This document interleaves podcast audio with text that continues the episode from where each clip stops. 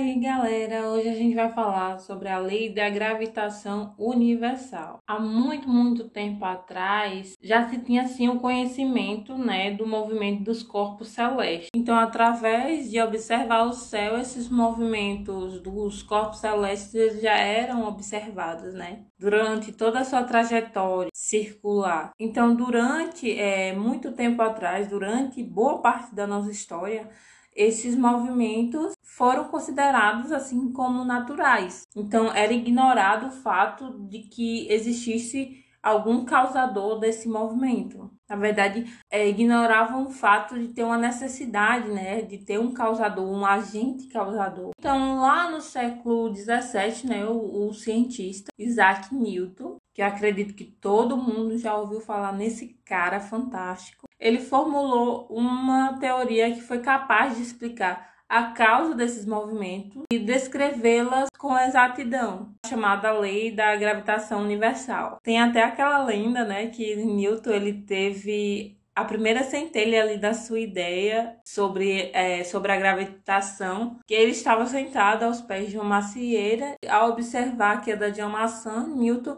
ele imaginou que a força entre a Terra e a maçã em queda pudesse ser a mesma é, responsável por manter a Lua em órbita da Terra e os planetas em órbita do Sol. Então, assim, para ele, tanto os movimentos orbitais quanto a queda da maçã poderiam ser tratados como o mesmo tipo de movimento, diferenciando ali apenas pela direção das velocidades né, dos corpos. Newton, ele analisando o movimento dos planetas, ele apresentou essa explicação na qual ele mostrava que esse movimento ele era baseado em uma atração entre os corpos, nesse caso entre os planetas, né? Então, segundo ele, o Sol ele atrai os planetas e a Terra atrai a Lua e a Terra atrai todos os corpos que estão perto dela. Depois de analisar isso, Newton, ele, numa tentativa de resumir tudo assim, esses conceitos, ele chamou de força gravitacional, ou seja, existe uma força que atrai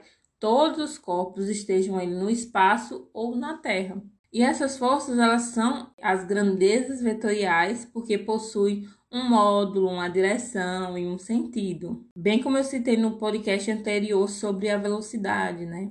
Então, a lei da gravitação universal de Newton, ela pode ser resumida no seguinte enunciado: todo corpo atrai outro corpo com uma força que, para qualquer dos dois corpos, é diretamente proporcional ao produto de suas massas e inversamente proporcional ao quadrado da distância que os separa. É importante ressaltar que toda essa descoberta, todo esse trabalho de Isaac Newton, ele teve grande impacto na concepção da humanidade sobre o universo. Por quê? Porque naquela época acreditava até aquele momento que a natureza possuía dois conjuntos de leis para descrevê-la, uma para os eventos do cotidiano na Terra e outros para os fenômenos celestes. Então aí ao aplicar uma mesma lei aos movimentos que ocorriam tanto no céu quanto na Terra, Newton ele demonstrou ser possível né, a, a, união entre as leis terrestres e as leis cósmicas. Então, recapitulando,